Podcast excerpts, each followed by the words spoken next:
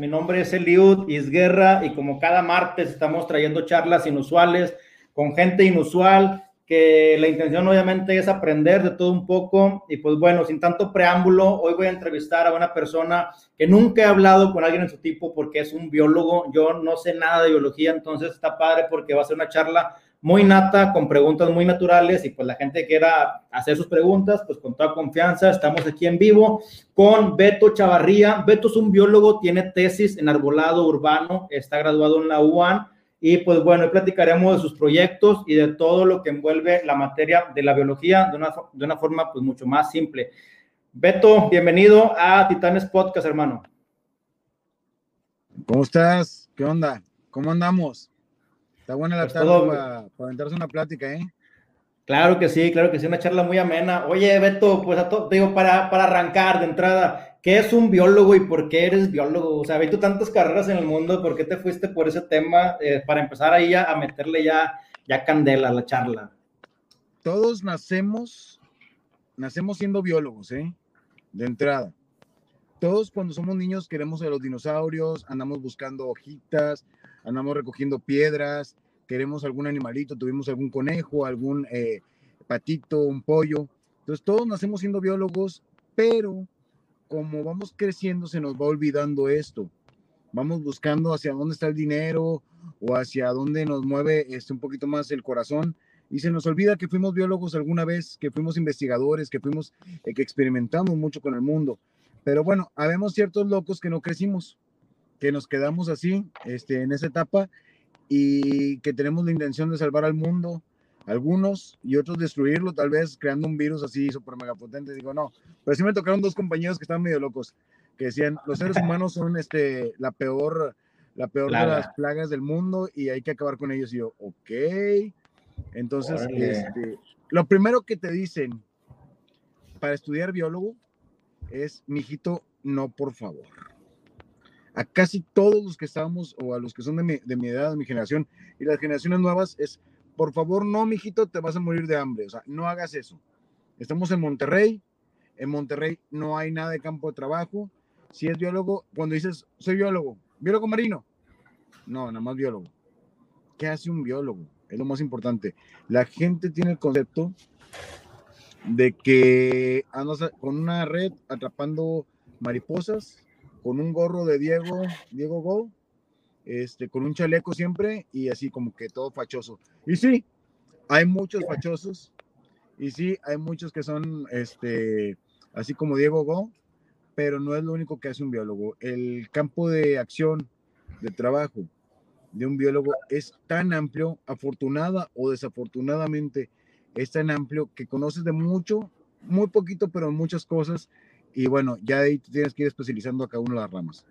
Claro, Beto. Entonces, partimos que todos nacimos eh, como biólogos en, el perfil de la aventura, de, conocer qué es, dónde estamos, la vida y demás. Entonces, un biólogo podríamos decir que es alguien que eh, sigue conservando esa, esa inquietud de siempre estar descubriendo. Un biólogo es alguien que siempre está eh, creando, que tiene esa curiosidad de la vida. Eh, ¿Es el perfil del biólogo? ¿Es tu perfil? ¿Es lo que te caracteriza como biólogo? Yo creo que sí, fíjate, Luz. Yo creo que es básico, es básico eso, el, ser rebelde, el no estar de acuerdo con las cosas como son, o sea, el buscar eh, siempre que lo que está escrito puede estar mal, el estar experimentando, observando sobre todo, mucho esa observación y pues bueno, un pensamiento científico, un pensamiento enfocado hacia la ciencia, enfocado a no estar de acuerdo con lo, establecido y tratar de cambiar las cosas de como son. Claro, eh, en, en, materia de biólogos en México, ¿qué tanto, no sé, cómo sería compararlo versus contadores o abogados? ¿Cuánta cantidad de biólogos tenemos? ¿Qué tan poblado estamos de biólogos? ¿Qué tanta oportunidad hay para los biólogos? O sea, alguien que quiera estudiar biología, ¿qué se esperaría? Pasemos a la siguiente pregunta. ok, te lo voy a poner así. En avisos de ocasión del norte, había tres columnas de contadores, dos columnas de abogados y ni una sola mención de biólogos, al menos en 16 semanas seguidas. Ahí te encargo. No hay chamba, no hay chamba. No hay chamba, no está bien catalogada. Sin embargo, sí hay mucho trabajo y está muy de moda, todos son ecologistas, todos son ambientalistas, todos son animalistas ahora, este, veganos, o sea, todos tienen la tendencia a ser verde, pero como que con tener Google a la mano y que me gusten las plantas, ya soy ambientalista, o sea, entonces como que se degrada un poco la carrera de biólogo, se ha ido degradando un poco la carrera de biólogo y yo he hecho lo contrario, he tratado de, he tratado de enaltecer la carrera de biólogo y me han tratado de opacar la carrera de biólogo, pero bueno, al menos eh, he estado como referente. He perdido la palabra biólogo, sale otra vez a, a la calle, sale a la, a la, cabeza de las personas. Y déjame te platico algo importante. En la Facultad de Ciencias Biológicas de aquí en la Universidad Autónoma de Nuevo León, biólogos se han graduado aproximadamente como 6.500. En toda ¿En cuánto tiempo? ¿60 y tantos años? Órale. O sea, son, son, y ya muchos ya están muertos, o sea, realmente son muy pocos los biólogos que existen. El campo de trabajo sí está reducido. Eh, trabajan muchos en cosas que no son acordes a la carrera, pero hay un problema, y eso es de lo que me gustaría tratar y hablar contigo. Hay un problema que caracteriza esto. No han buscado más allá. No le has echado algo más al costal contadores hay muchos. ¿Por qué te voy a escoger a ti como contador? ¿Por qué te voy a escoger a ti como arquitecto? ¿Qué tienes de diferente? Y eso es lo que le ha faltado a veces a los biólogos, el ser algo distinto. Claro. decía Steve Jobs, ni mejor ni peor, simplemente diferente. Entonces, si eres un biólogo que traes este actividad, uh, actitud de comunicador, bueno, pues vas a ser un buen difusor de la ciencia. Si eres un biólogo que traes buena actitud de diseño, buen, buen, buena facilidad para el diseño, vas a poder diseñar, vas a poder ejercer en un área de, planeación. O sea, si eres un biólogo que tienes buena, buena eh, noción de administración, pues sirves para, para ranchos, para parques, o sea, pero siempre es acompañado de algo más. Y yo creo que todo crees que... del biólogo. Exacto, a eso voy. ¿Tú crees que el tema del, de la biología o del biólogo, antes tal vez ellos sí, sí, con salir de biólogo era un éxito o un trabajo garantizado, pero hoy en día se requiere esto o siempre ha tenido que llevar ese compuesto de, que ahora se requiere por lo que estamos viendo que un mundo tan cambiante y tan versátil. De hecho, yo creo que antes era peor todavía. Cuando yo entré, entré en 1997 y salí en el 2015. este, ahorita te platico esa historia. Entonces, eh, decían, en 10 años más se va a poner de moda, pero los que estaban saliendo en mi tiempo les decían que en 10 años más también y a los que estaban antes les decían que 10 años. Entonces, 10 años siempre era la carrera del futuro, la biología, pero nunca llegó a ese futuro. Nunca llegó a ese futuro, nunca, nunca eh, lo sentimos hasta ahorita. Y ahorita que lo estamos sintiendo, que ya lo estamos viviendo realmente, una necesidad por eh, cambio climático, por enfermedades. Por cierto, los biólogos son los que están a cargo de, la, de las eh, vacunas contra el coronavirus. Nada más digo para que, para hacer un, un preámbulo. Al biólogo pocas veces lo vas a ver en contacto con la gente. De hecho, el 90% de los biólogos son muy huraños, ¿eh? No platican y son medio raros, ¿sí? Incluso para los mismos biólogos. Este, pero, pero ahorita se viene todo el boom verde y toda la necesidad de gente estudiada. Yo les digo que un ecologista es a un ecólogo lo mismo que un, un borracho a un enólogo. O sea, los dos les gusta el vino, les gusta la cerveza, les gustan los licores, pero uno sabe y al otro nada más le gusta. Entonces, igual el ecologista y el ecólogo. Uno es ecologista porque me gusta, yo amo la naturaleza, me encantan los animales, yo siempre salgo, pero no tienes ni idea o una idea muy pequeña realmente, por no, no, no denostar la, la, la, ambición o el gusto por la, la ecología, pero no tienes el conocimiento de por qué pasan las cosas.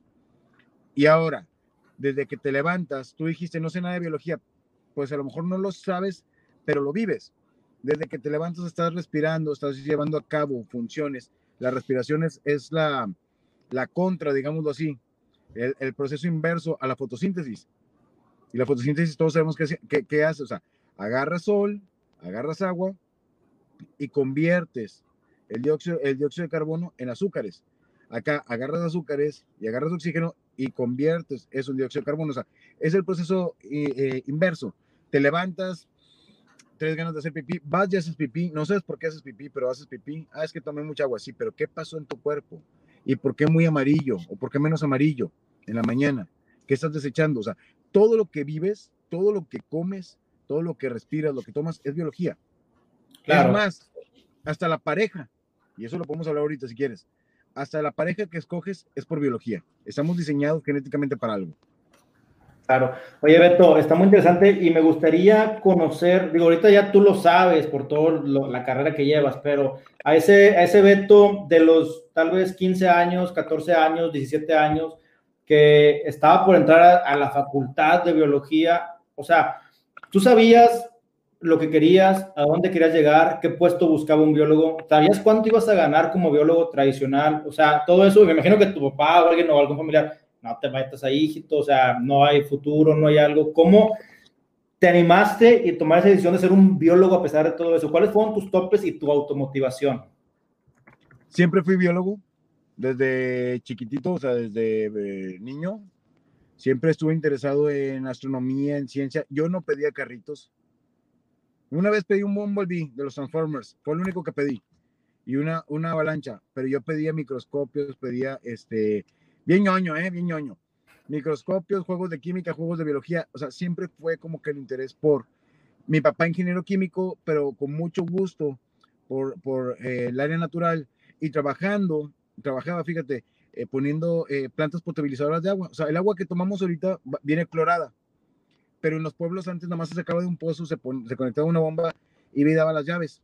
No se le ponía cloro. Entonces mi papá era, fue de los pioneros en eso y nos llevaba a la familia íbamos todos en un bochito y nos dejaba ahí un lado en el río o en la toma de agua, generalmente un arroyo, un río donde se tomaba el agua, llegaba alguna, algún tipo de represa, se ponía algunos filtros de piedras o algo, este, había peces, había plantas, había ranas, y él se ponía a trabajar y nos dejaba remojando en el agua con mi mamá. Entonces, mi papá quería que fuera ingeniero químico, porque él era ingeniero químico, y pues como que le falló. Como que le falló, me, me aventó tantito por un lado, está la, ahí está la facultad, pero está a un lado. Es, toda la vida en contacto con la naturaleza, toda la vida en contacto con peces.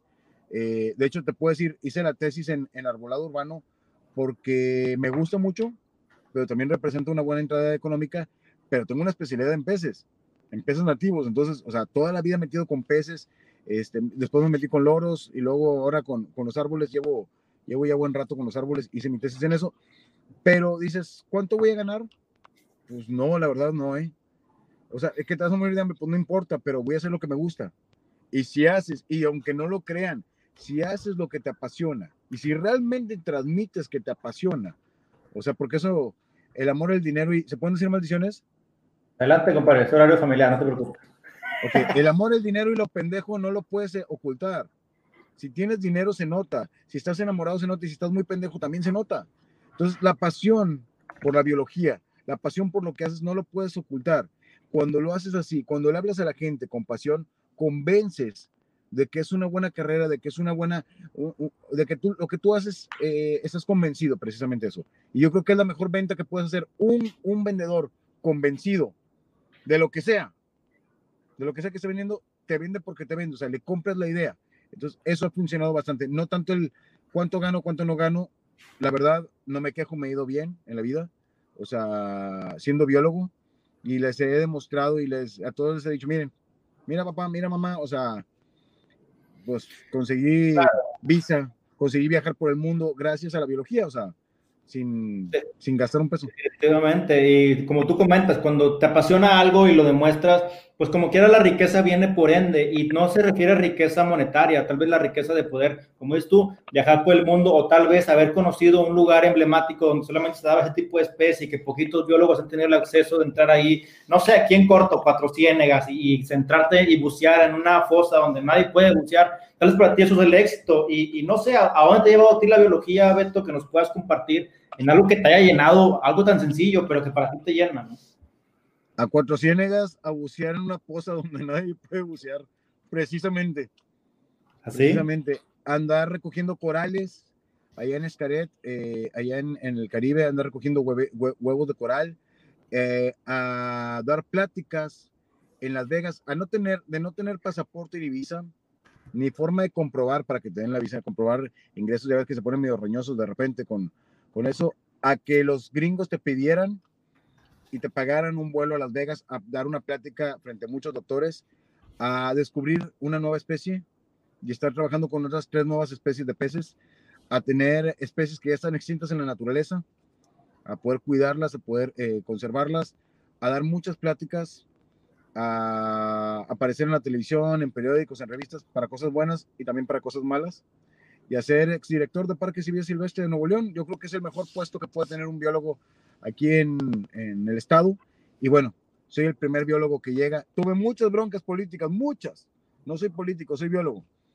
Este, pero bueno, llegar hasta esos puntos son satisfacciones personales y a veces saludar a una persona, fíjate lo tonto que está y lo ñoño que es, pero a lo mejor nunca piensas. Yo saludé a esta persona que a su vez saludó al doctor Gonzalitos, que a su vez saludó a Alexander Fleming, el descubridor de la penicilina, que a su vez saludó a, al papá de Darwin, o no sé, o sea, dices, en siete líneas ya saludé, eh, ya estuve así, o sea, como que yo no me lavo la mano, ¿eh?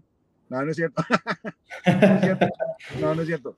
no, pero sí es cierto, o sea, el, el, ese feeling de la transmisión, de, de, de, tener ese alcance, obviamente es una forma de ver la vida que todo, sabemos, son energías, son vibras, es, se va pasando ese legado y, y, eso es lo que te llena y me gusta mucho porque eres de las pocas personas, todos hablamos de, de vivir lo que te apasiona, pero no todos agarran un puesto muy inusual como es ser un biólogo. Entonces, estamos hablando un poquito de temas más emocionales, más tal vez que trascienden de una forma distinta a lo que es trascender con fama, sino yo trasciendo por lo que estoy haciendo, que no se ve, que nadie valora y que nadie nunca tal vez me lo va a agradecer. En, en este caso, Beto, digo, y entrando un poquito en materia del tema de haber sido director de, del Parque Vida Silvestre en Nuevo León, ¿qué viene siendo para una persona que no yo no conozco qué es? ¿A quién tienes a tu cargo? ¿Cuál es tu responsabilidad tal vez? Este, no sé, o sea, suena una dirección, es un puesto importante, directivo. ¿Cómo te sentiste? ¿Qué es para ti lo que buscabas o no? No sé. Estaba muy padre, pero nunca tomé en cuenta que está plagado del golpeteo político. Como biología está muy padre. Como estás, estaba a cargo de la pastora, la estanzuela, ¿sí? este, la macroplaza, el cuchillo y la huasteca. Déjame te platico algo aprendí a manejar en la estanzuela. Vi mi primer rana arborícola en la estanzuela. O sea, era el lugar como que para investigar un poquito sobre la Sierra Madre. Crecí con la pastora. Pedía cada 15 días que me llevaran a la pastora. Entonces, llegar a ser director de todos estos es como que, wow, super padre. Desafortunadamente, y te lo vuelvo a repetir, eh, hubo ahí un, pues una guerra política, una guerra sucia que se maneja así y este, al final del día yo acabé, según, según algunos periódicos, matando al elefante. Eres director general, no tienes injerencia directa sobre el elefante. O sea, sí puedes tomar decisiones, pero pues ahí hay todo un cuerpo. Tenía 213, 215 personas a cargo y directores o, o, encargados en cada uno de los parques, lógicamente. Entonces, cada quien tiene su responsabilidad. A veces por no manchar a las personas y por no tocar, tomas la responsabilidad y dices, oye, es que es parte de mi equipo, no lo voy a manchar, pero no toda la gente funciona, este, no todos son Boy Scouts, pocas palabras, para no hablar mal de nadie. Se muere una cebra y él la mató. Se mueren muchos animales que se mueren cada año. Nada más que la gente no sabe y mientras no lo publiques con jiribilla, no sale. Entonces, cada año se mueren aproximadamente 45 animales y nacen como 65, 62 promedio. Esa es la realidad. No porque estén muriendo, sino porque ya tienen sus 30 años más o menos la pastora, entonces lógicamente tienes una, una mortandad de animales viejos, te nacen muchos, pero nacen de los que no quieren, no nacen 32 elefantes, nacen 32 eh, venados. Este, entonces vas deshaciéndote de unos, vas agarrando otros, vas cambiando poco a poco. Esa es la dinámica. Muy padre, pero muy, muy complicado. Sí, definitivamente no. Y aparte, digo, entendemos el, punto de que pues es un puesto público y, cualquier noticia pues tiene que ser noticia y tiene que venderse como noticia. Entonces, pues bueno, y sobre todo, como tú dices, 215 personas, cuando alguien se equivoca de la cadena, eh, pues uno como líder tiene que afrontar cualquier situación y, salir avante con eso. Entonces, digo, en tema de negocio y, y jerárquico y sistema, pues se entiende perfectamente. Oye, y de, y de esto que me, parece muy interesante, el tema de los parques, mencionaste cinco. De entrada, quiero puntualizar si, si se administran de tema estatal, eh, tienen recursos estatales, son federales algunos, ¿cómo funciona el tema de esta manutención para los puestos de ahí y, y, conservarlos? desconozco totalmente el tema. Fíjate que todo es estatal, todo se maneja estatal. Tiene delegadas algunas funciones eh, federales, como son los permisos de cacería, este, como los permisos de pesca, también, bueno, los tenían en ese entonces, pero todo se maneja de forma estatal. Lo manejaba, lo manejaba el gobierno del estado. Eh, Parque Civil Silvestre es una OPD, que es organismo público descentralizado, algo así como agua y drenaje, algo así como Parque Fundidora, pertenecen al gobierno, pero están descentralizados del gobierno, se manejan de forma independiente y en ese sentido, bueno, tienen sus propios recursos y tienen su propia forma de administrar más o menos así se maneja, digo, a grandes rasgos. Ya en el punto fino sí tienes que andarte peleando por los dineros y todo el rollo, pero este es parte normal de, cualquier dirección. Claro, me imagino. Oye, Beto, y volviendo al tema de la biología, ¿qué, has, qué, qué aprendiste o qué has aprendido o cómo ve la vida un biólogo cuando convive de cerca con todo el ciclo de, pues, de animales o, incluso mismo el humano, pero a lo mejor algún animal que tú dices, oye, pues, no sé, al vivir esta experiencia como persona me hace pensar diferente o que tú crees que piensas diferente al resto de las personas por ser biólogo? ¿Has visto Avatar? No la he visto. Ve Avatar. Yo creo que es la película que demuestra el cómo debe ser. O sea, eso que me estás preguntando, esa, esa respuesta es la película de Avatar. O sea, cómo estamos interconectados. Muchas cosas parecen ciencia ficción y ya, ya lo vi. Lo único que es ciencia ficción es las piedras que vuelan, pero fuera de eso, o sea, montañas flotantes, fuera de eso, hay una red de comunicación entre los árboles, hay una red de comunicación, eh, una, una red global de comunicación entre los seres vivos.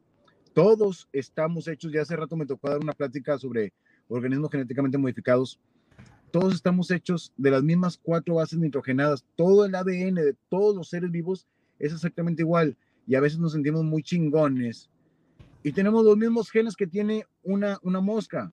Compartimos con diferencias eh, muy sustanciales, lógicamente, en la forma de expresarse, pero compartimos los genes maestros que, que tiene una mosca. En nosotros se expresa de una forma, en ellos se expresa de otra, pero son los mismos. Entonces, eres muy fregón, eres el dueño del mundo, eh, pero a la hora de los trancazos sigue siendo igual. Y lo que te decía hace ratito, respondemos a estímulos biológicos bien cañón. Ya ahí va, Dicen que las cosas que no tienen este, violencia o sexo no venden. Entonces vamos a hacer que venda tu, tu, tu. Va. Para, para una muchacha, normalmente, generalmente, para las mujeres es más atractivo un hombre más alto. ¿Por qué? ¿Por qué hay más niñas que niños? ¿Por qué nacen más niñas que niños? O sea, todo ese tipo de cosas. No, es que hay más niñas que niños. Somos más mujeres que hombres. Ah, sí, pues sí somos ya. No, es que a mí me gustan altos. Ah, no, pues sí. No, es que a mí me gustan caderonas o curvilíneas. Ah, sí. No te gustan, fíjate lo que te voy a decir, no te gustan caderonas, no te gustan de este tamaño así. Te gusta que tenga una proporción entre cintura y cadera una mujer porque genéticamente estás programado para que te guste así. Eso habla de una mejor fertilidad y una mayor facilidad para que pueda tener bebés al final del día. Te gusta más alto, a las muchachas les gustan más altos los pelados. Hay unos que otros que les gustan chaparritos, pero este, les gustan más altos. ¿Por qué? Porque se siente protegida, porque el macho tiene que ser un poquito más grande en casi todas las especies, en casi todas, no en todas. De repente hay unas señoras, en los peces payasos, la señora es la grandota y el señor es el chiquito. Este, entonces, en casi todas las especies es así. Se maneja, maneja esa forma. Dos días, las mujeres ovulan el día 14 más o menos de cada, de cada ciclo menstrual dos días antes se vuelve más apetecible, digámoslo así.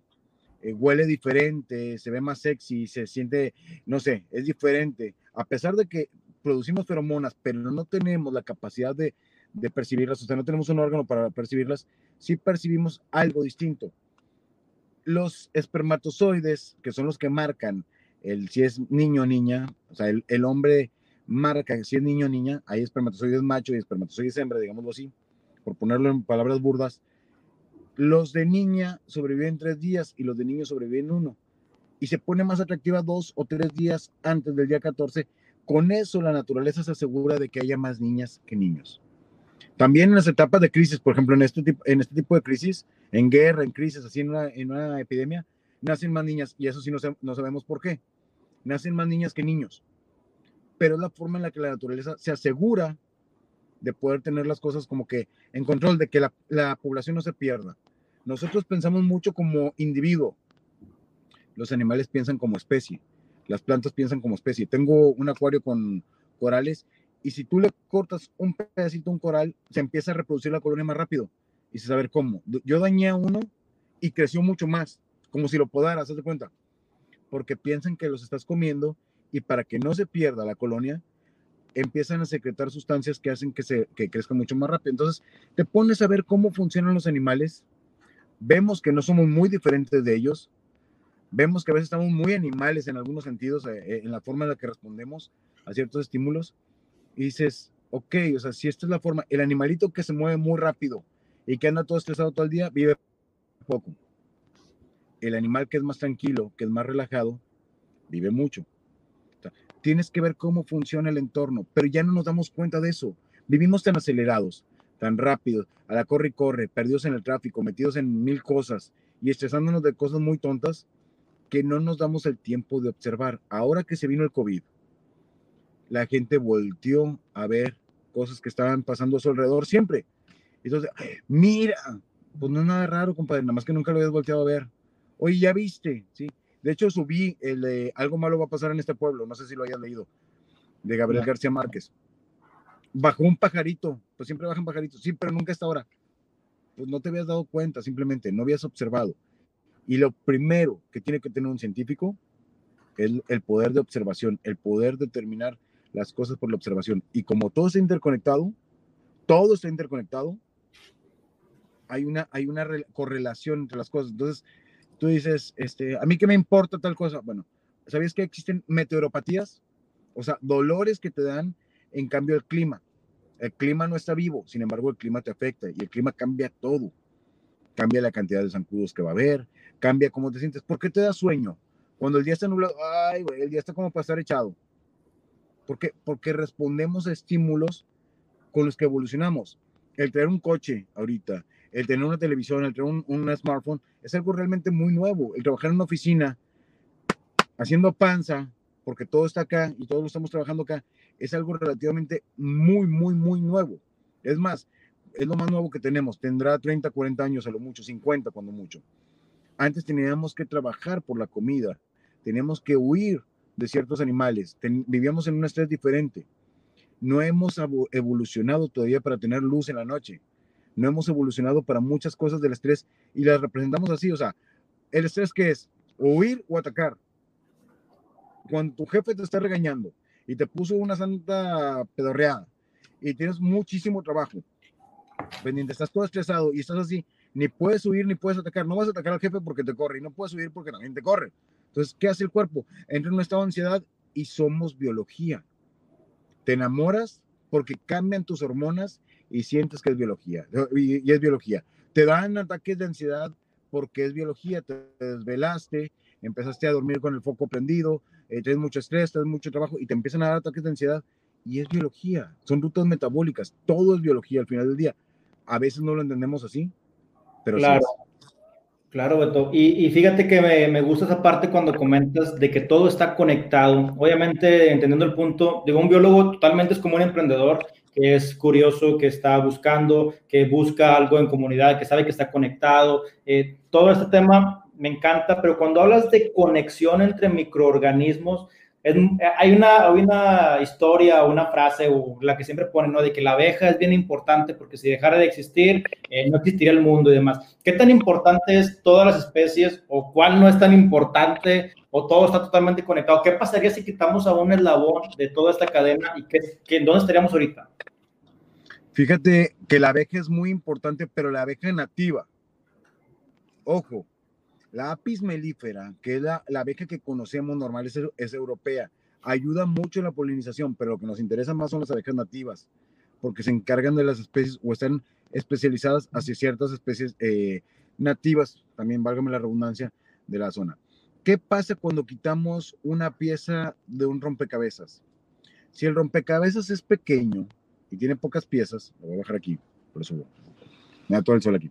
Este, si el rompecabezas es pequeño, se nota, eh, la pieza es muy grande y se nota directamente o se nota el huecote. Si el rompecabezas, como en la, en la cuestión de la tierra, en la cuestión de las especies, eh, biológicas, es extremadamente grande, puede pasar desapercibido. Sin embargo, le sigue faltando una pieza y las demás no embonan. Si empiezan a faltar dos piezas pegadas, ya las demás no embonan. Y si son tres o cuatro, ya que se ve el hueco y pierde, pierde firmeza esto. Entonces, hay especies, ninguna especie está hecha para deleite del ser humano, para que la veas. Hasta las cucarachas tienen su función biológica. Cuando pierdes una especie, se llaman nichos biológicos. Cada especie tiene su nicho biológico. Entonces, el topo, tenemos un topo aquí que es mamífero. Bueno, en Australia hay un topo marsupial. Evolucionaron de forma totalmente diferente. No tienen, o sea, no vienen de un abuelito en común. Vienen de dos ramas distintas, pero los dos llegaron a ocupar un nicho ecológico. Cuando tú quitas una especie del nicho, normalmente llega otra y lo, y lo suple. Pero si quitas dos o tres, a veces no hay quien cumpla esa función. Si extermináramos a todos los cucarachos, a lo mejor llegaban escarabajos. Pero si exterminamos a cucarachas, escarabajos y lo que le siga, ya no va a haber quien degrade. Y ahora ya vamos a tener muchos, muchos de los compuestos que ahorita se están comiendo ellos y degradan, lo convierten en cosas más pequeñas y las bacterias terminan reingresándolo al sistema, a lo mejor ya no lo vamos a tener. A veces no nos damos cuenta. Tengo una plática que se llama la adolescencia ecológica. Y es eso precisamente. Somos adolescentes ecológicos.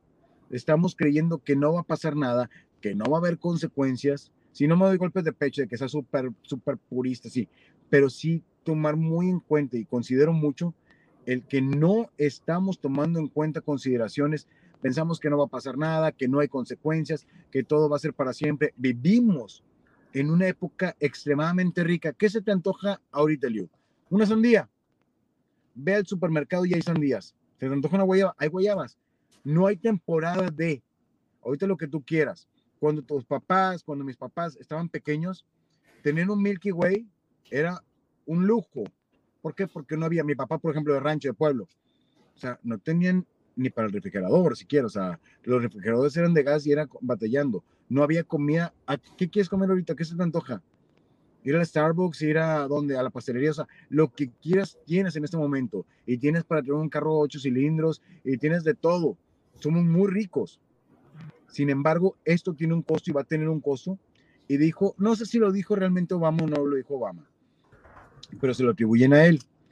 Dice que somos la primer generación en sentir los estragos del cambio climático y la última generación que tiene la capacidad de revertirlo.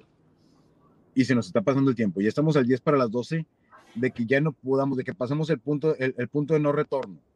Entonces, más que nunca es importante la biología, más que nunca es importante entender esa interconexión entre las cosas o los recursos bióticos, que es todo lo vivo, y los abióticos, piedras, clima y muchas otras cosas que influyen en esto para poder formar un ecosistema. Eso es un ecosistema.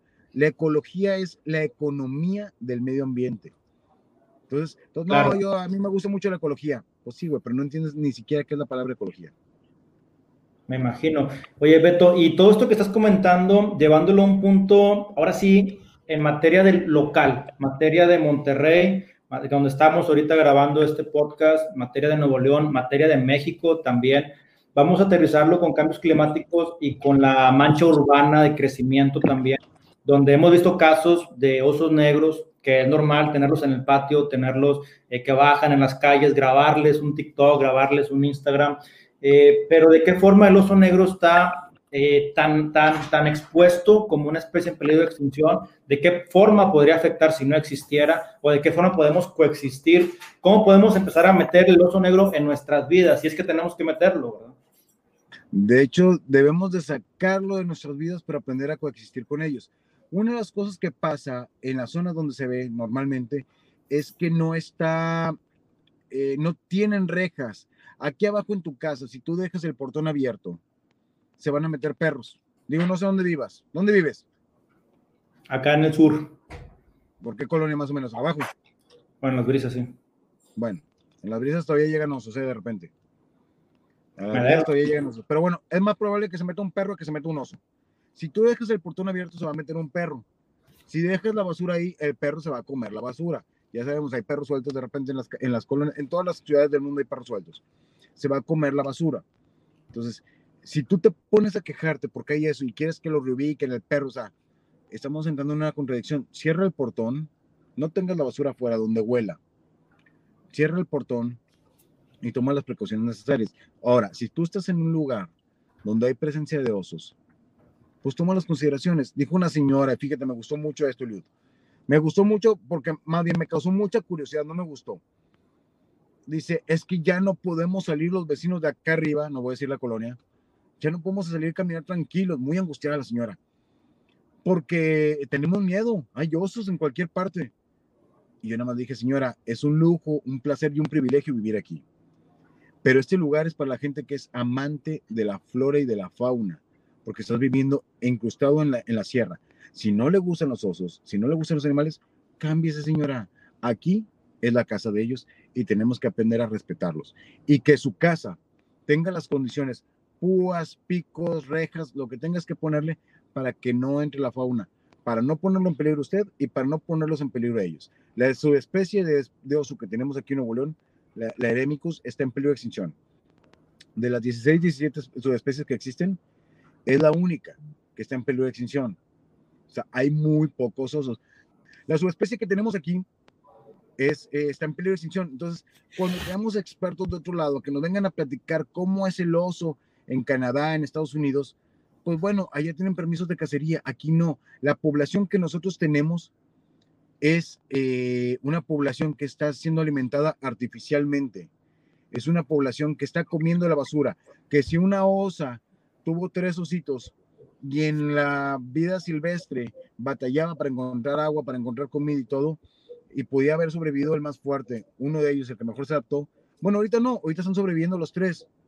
Y están sobreviviendo viendo a la mamá comer basura, viendo a las personas, ay, qué bonito está, porque es bonito, es bonito un osito chiquito, sí es bonito, o sea, no, no te da miedo, te da ternura. Además, la cultura que nos han involucrado es, tú tienes un lobo ahí atrás, el lobo es malo, el oso es bueno. Los dos son carnívoros. En la vida real, en, en, lo que es ya la biología, los dos son carnívoros. Pero el lobo es malo y el oso es bueno. Entonces, todo el oso de peluche, los ositos cariñositos, Masha y el oso, el todo es de oso y es bueno. Entonces, estamos acostumbrados a verlo como algo bien. Tienes a una hembra con tres ositos, ay, chiquilla, ay, están bajando porque tienen hambre.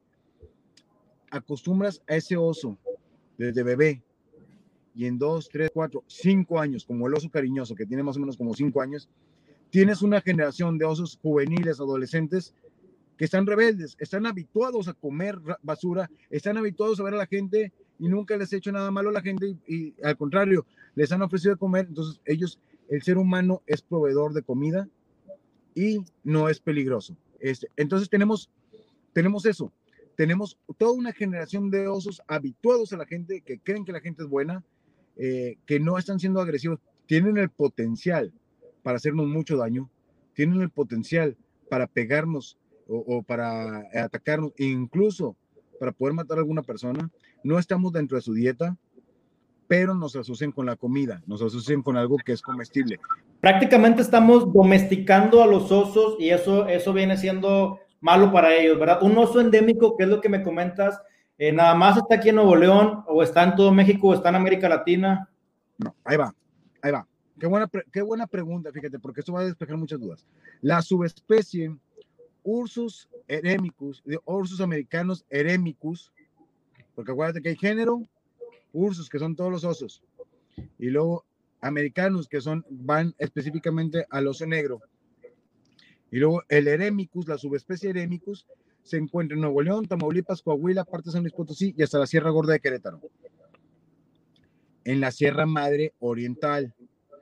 La otra subespecie, que ese fue el problema, que se llevaron el oso a donde hay otra subespecie, está en la Sierra Madre Occidental en medio de eso está el desierto chihuahuense. No se conectan, no tienen contacto esos dos osos, o sea, esas dos subespecies.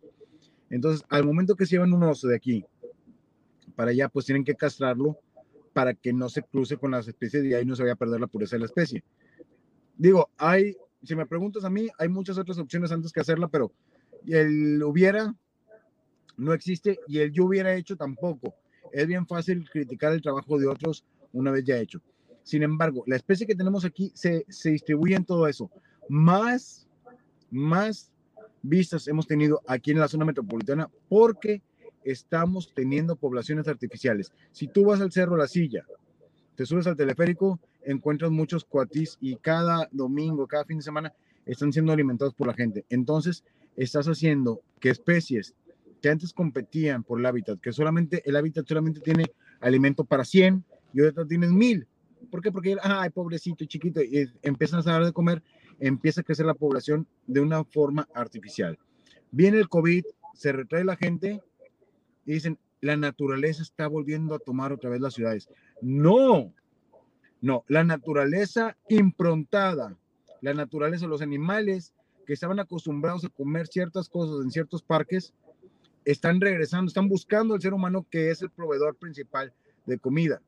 Sin embargo, hay que acordarnos de una cosa, son mamíferos, pueden tener rabia, pueden tener muchas enfermedades y algunas de las enfermedades, como el COVID supuestamente, pasan de un mamífero a otro mamífero. Entre más cercano sea, o sea, es muy difícil que te pase una enfermedad de un pez a ti, un poco menos difícil que te pase de un, reptil, mucho menos difícil que te pase un ave y casi, casi es fácil que te pase de un, de un este, mamífero a otro. Y si es primate, o sea, si es un chango, es casi eh, por ley que te va a dar.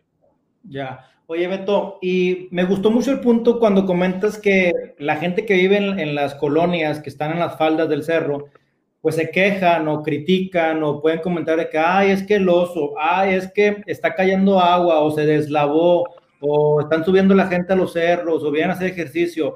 Digo, creo que de ahí parte la congruencia de que uno cuando invierte y compra algo en la falda del cerro, tú lo acabas de decir, uno, tienes que ser amante de la naturaleza, tienes que saber que la naturaleza eh, te va a exigir su espacio de una forma u otra, tal vez con agua, con deslaves, con ríos, eh, que hay osos, que hay todo eso. Entonces, de entrada se me hace muy incongruente la gente que adquiere eh, terrenos sin visualizar eso, porque a veces ni nos damos cuenta, simplemente lo compramos por la vista que tenemos a la ciudad, pero no pensamos en el tema de lo que estamos invadiendo. En el caso de que se presente, en este caso, volviendo al mismo punto, un oso, ¿cuál sería la mejor manera de reaccionar ante él? Yo recuerdo lo de siempre, ¿no? Tírate al suelo y ya está el muertito. ¿Qué dices tú? No, déjame te platico dos cosas nada más. Muchas personas, muchos vecinos, eh, sobre todo en San Pedro, sí son conscientes de esto y sí están poniendo en práctica el coexistir con ellos. Tu casa, mi casa, a lo mejor no tenía osos cuando las hicieron, pero era el lugar de coyotes, de armadillos, de lechuzas. Tu casa y mi casa también tumbaron. Y la gente a veces se da golpes de pecho y decir, desgraciados esos que están colonizando ya, desgraciados están rompiendo o están partiéndole en la torre a la fauna y a la flora. A ver, tu casa también le pegó. Y no es más importante un pino que un, que un cenizo, o que un huizache, o que un mezquite, o un oso que una, que una lechuza. O sea, no es más importante uno que el otro. Todos forman parte de algo, de un, complejo. Entonces, tu casa tu calle por la que llegaste ahorita, el súper donde estás comprando, antes era un monte donde vivían tuzas, donde vivían ratones, donde vivían conejos, coyotes, o sea, le estás pegando tú también. ¿sí? No, es, no es como que vamos a dar unos golpes de pecho. Con respecto a lo que dices de tírate, ya estoy muerto, si quieres que te coma, sí. O sea, la verdad, si quieres que el oso te coma, sí. No es eh, lo correcto con un oso negro, lo correcto es nunca dejar de verlo, tenerlo presente siempre, o sea, que siempre te vea. Normalmente no viene corriendo hacia ti, no es un perro que viene a atacarte, o sea, vienen a curiosear. Entonces, tienes que estarlo viendo, tratar de alejarte, quitarte de su camino, alejarte lo más que puedas de su camino. Si no hay otra forma y ya está o es inminente el encuentro, tú vas dando la vuelta en alguna vereda y te lo topas de frente, hacer ruido, generalmente no son animales agresivos, son salvajes, tienen el potencial de, atacar, pero no son agresivos. Entonces buscas, y más si vienes en grupo, hacer ruidos fuertes, no es como que, osito, ya, osito, ya vete, ya, osito, ya, ya, ya, chiquito, no, no, no, no, no. O sea, es quítate, o sea, fuerte, tienes que hacer ruido, tienes que aplaudir, tienes que hacer ruido que se vaya, que sienta que está en desventaja numérica y que hay problemas, o sea, van a buscar rehuir a los problemas. Entonces, siempre estar de frente, no agacharte, no tumbarte. Si la chica del video que salió ahí de la selfie en Chepinque, si hubiera caído, pudiera ser otra cosa muy diferente, pudiera haber tenido una mordida para ver qué pasa. No estamos, dice el bite size, o sea, no somos parte de su dieta, pero los osos son muy oportunistas, son omnívoros. Comen todo. O fíjate en Balú, el, el libro de la selva, o sea, comen hormigas, comen termitas, comen miel, comen bayas, comen frutas, comen raíces, comen todo lo que encuentran. Entonces, es importante tomarlo en cuenta, no te hagas el muerto, al menos con estos no. Si estás allá con los de Leonardo DiCaprio en Canadá, con unos sobrino algo, allá sí estoy muerto, aquí no.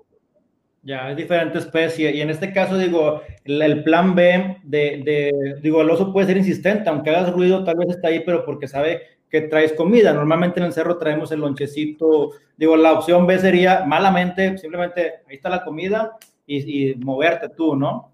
Me, ahí está la comida y despacio, sin darle la espalda, sin dejar de verlo, retirarme. Sí, es, es el plan B, no es lo mejor, lo mejor es no llevar comida a la, a la montaña, vas a la montaña, haz lo tuyo, haz tu ejercicio, haz, lo que estás haciendo en el parque, hazlo ya y regrésate, ya échate tus tacos, échate lo que tú quieras, pero no lleves mugrero a la montaña, porque al final del día huele. Si un perro que lo utilizamos para detectar drogas, dinero y otras cosas, buscar personas, tiene muy buen olfato, bueno, él tiene entre 7 y 10 veces mejor olfato el oso que el perro, y entonces lógicamente aparecen las carnes asadas, aparecen en los botes de basura, huele. Aunque el bote de basura ya no tenga nada, mételo a tu casa, porque va a oler. Y al oler va, va a traer al oso y va a andar curioseando por ahí. Excelente, excelente recomendación, Beto. Y te agradezco todo esto que nos compartes de mucha utilidad para casos prácticos y reales. Y quisiera empezar a, cerrar la, la, charla, Beto, con de forma personal, de forma profesional y de forma de tus proyectos, eh, el biólogo Beto Chavarría, que cómo ha complementado su profesión, su persona, qué, qué proyectos eh, estás lanzando, tienes algo en mente, algo por hacer a título personal eh, que combine la biología con, con tus sueños. Sí, fíjate, tengo un negocio personal, un negocio de venta de plantas, manejo mucho de árboles, mucho de plantas, eh, trabajamos mucho en la asesoría, me ha funcionado muy bien y eso yo creo que hay que aplicarlo. Yo lo sugeriría, el ofrecer a cambio de nada. Normalmente yo te ofrezco eh, un gel, te voy a ofrecer un gel en la compra de una plantita, pero cuando ofreces el gel o ofreces la plantita en la compra de nada, funciona muy bien. Eso capta muy bien la atención de la gente, eso capta muy bien el que, el que te volteen a ver y ahí empiezas a generar un círculo de confianza, círculos virtuosos, vamos a eso. Diseñamos, eh, era asesor, trabajé en Parque Fundidora antes de ser eh, director de Parque Ciudad Silvestre, trabajé como asesor de Parque Fundidora, he trabajado como asesor de varios parques, entonces te queda mucho el ver cómo funcionan otros lugares, qué aplican, eh, viajar a otros lados, y eso te queda para poder aplicarlo a residencias, poder aplicarlo a, a industria y hacer que vaya mejorando poco a poco. Ahorita, por ejemplo, ayer veía, que por cierto está buenísima, ¿eh? se la recomiendo, creo que se llama Hambre de Poder, de McDonald's en Netflix. Sí. Está buenísima, porque te da, te da a pensar cómo una persona empezó a desarrollar un negocio y cómo le das hacia arriba, hacia arriba, hacia arriba. Entonces, ahorita todo el mundo quiere ser verde, todo el mundo quiere tener un cuarto urbano, no todos, no todos tienen ni el tiempo, ni se sienten capaces, aunque es extremadamente fácil, ni tienen los materiales. Dije, bueno, es que lo que estamos haciendo, el proyecto que estamos desarrollando ahorita es una caja, un, un, cajón de madera con madera reciclada, madera que ya nadie quería, que querían tumbar, con la tierra de composta, o sea, era basura esa tierra que llegó a ser composta y con semillas y divisiones. Entonces, lo único que tienes que hacer es llegar a la casa, ponerlo en un lugar donde más o menos dé el sol y echarle agua. Y para la gente es muy fácil, pero a la vez tienen su propio espacio verde y tienen sus propias verduras. Y es, e, eso es lo que ha estado funcionando muy bien. Al rato nos lo van a copiar, pero ahorita nos está funcionando muy bien hacer eso. Eh, estamos en, el lanzamiento de eso y funciona bastante, bastante padre. Entonces, muchas ideas, muchos proyectos, eh, algunos realizables a corto plazo, algunos ah, ya los estamos haciendo, pero ahí va, como biología. Perfecto, Beto. Oye, realmente el tema de, la biología eh, nos quedó un panorama muy amplio, más amplio de lo, que, de lo que esperábamos. Obviamente nos da para tres o cuatro capítulos diferentes porque nos faltó platicar del reciclaje, del tráfico de especies, del sargazo, de las vacunas. hay una infinidad de cosas detrás, pero, pero la charla contigo obviamente nos abrió mucho el panorama. Nos quedamos incluso hasta con películas recomendadas para entender el proceso de la vida. Y Beto, eh, gracias por tu tiempo. Platícanos tus redes sociales, dónde te podemos buscar, eh, para conocer más de, de, de, biología, de Beto y de toda tu filosofía de vida, que de un biólogo es distinto a, a, lo tradicional que encontramos con nuestras amistades comunes, ¿no? Un poquito. Estoy en redes sociales, Eliud, en Instagram y en TikTok, que yo no lo uso para hacer mensajes, bueno, muy poquitas. Este, lo uso mucho para compartir algo de información, porque es muy fácil editar. Estoy como viol.betochavarría, así como viene el nombre ahí. Y en, en Facebook eh, tenemos un live cada tercer día eh, a través de, mi página, de mi muro y de lo que pasa en San Nicolás. Yo soy de San Nicolás. Tenemos un grupo, el grupo más fuerte de Facebook acá en San Nicolás que se llama Lo que pasa en San Nicolás. Yo soy como Beto Chavarría. Así me encuentran como Beto Chavarría este, en, en Facebook. Y digo, cada tercer día, cada cuarto día, cada cuarta noche, a las 10 de la noche, tenemos alguna, algún live así muy similar a lo que estamos haciendo ahorita para poder platicar con las personas, sobre todo con lo del COVID, que mucha gente no entendía que calmar las aguas, calmar los ánimos, tranquilizar a las personas. De repente, oye, esto empezó, fíjate, así rapidito, nada más quito un minuto. Cuando se vino lo del terremoto de México, hace dos años o tres, había huracanes, había el terremoto y no me acuerdo qué otra cosa estaba pasando. Le dije, a ver, a ver, a ver es que dijo la NASA que viene un terremoto muy grande para el norte de México y nos va a cargar la fregada a todos. A ver, señora, le dije, si tuviéramos cinco, dos minutos de antelación, cuando va a venir un terremoto, no perdíamos tantas vidas. Sacábamos a los niños, sacábamos a todo el mundo y rápido salíamos. Pero no tenemos, nos movemos cuando ya está sucediendo. Dije, entonces, hay huracanes en donde debe haber huracanes, en las Bermudas, en las Bahamas. Hay terremotos donde debe haber terremotos. No está pasando nada. Apague su mendigo celular, apague la televisión, apague la computadora, apague el radio y el día está precioso. Salga a disfrutar el día desintoxíquese de tanta información. En la Edad Media no tenemos información y todo el mundo vivía temeroso, vivía creando mitos. Ahorita tenemos tanta información que vivimos iluminados. Ya no, ya no es el oscurantismo, es el iluminismo, el, no sé, el estar eh, encandilado. Entonces, eso es lo que, lo que estamos tratando de hacer. Y bueno, yo agradezco mucho, Eliud, que tengas este tipo de programas, que des ese tipo de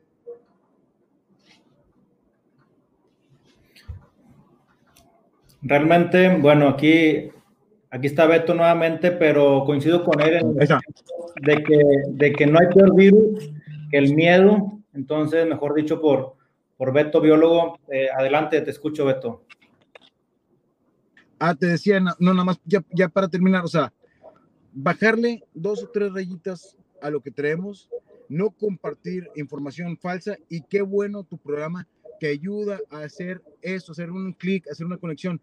Hay demasiados programas que dicen demasiadas tonterías que no aportan nada bueno y puedes hacer muchas payasadas y puede ser muy divertido, incluso diciendo cosas que son sanas, rompiendo mitos, quitándonos la llavecita y el seguro cuando hay un eclipse. O sea, traemos atorado o retrasado muchas historias desde mucho antes de cuando no había eh, tanta información y las estamos combinando con información para crear miedo. Entonces no se vale, no es la intención. Y bueno, hemos estado trabajando y estamos luchando y agradezco mucho este espacio, te lo digo de todo corazón, porque también trabajes y luchas por hacer eso, por cambiar mitos, por cambiar ideas y por construir cosas que sean hacia emprender. Gracias, Beto. Pues definitivamente fue una charla muy amena con Beto. Nos quedan muchos temas que platicar. Será más adelante en Titanes Podcast, un titán más que invitamos ahora un biólogo, primera vez que hay un biólogo con nosotros. Y me quedo con el perfil del biólogo, donde siempre está en constante crecimiento, aprendizaje, curiosidad y entender todo el engrane del sistema. Cuando entendemos eso, se combina junto con el negocio, con la vida, todo se repite, todo se llevan diferentes escalas y bueno, la biología es la madre pues de, todo, finalmente desde la vida hasta la muerte. Si lo entendemos eso, creo que lo entendemos. Beto, el último mensaje para la gente que, que nos escuchó, un, un, mensaje que Beto, biólogo, le quiera compartir a la gente de, de, manera personal, de corazón, acerca de lo que ellos piensan de la vida o lo que están luchando, lo que están haciendo, como un biólogo les da, ¿qué les transmitiría un biólogo que les dé esa fortaleza a, a, a la gente, lo que a ti te ha servido? Un último mensaje. Nada más vamos a vivir una vez, hasta donde sabemos. Vívela bien. Vívela bien, vive la compasión y que te valga madre lo que te digan todos. Vívelo intensamente. Es todo lo que te puedo decir. Somos vida. Saludos. excelente. Biólogo Beto Chavarría con nosotros, en redes sociales, su proyecto también de, de, temas orgánicos, realmente una plática muy padre. Beto, te agradezco de corazón y gracias por tu tiempo, realmente admiro mucho tu trabajo, me gustó mucho la charla donde te escuché en radio, te invité y gracias, gracias por compartir lo que sabes. Cuenta con Titanes Podcast para más adelante, ojalá podamos seguir trabajando en conjunto. Gracias, hermano. Un abrazo, un saludo para todos los que nos están escuchando. Gracias, nos vemos. Saludos.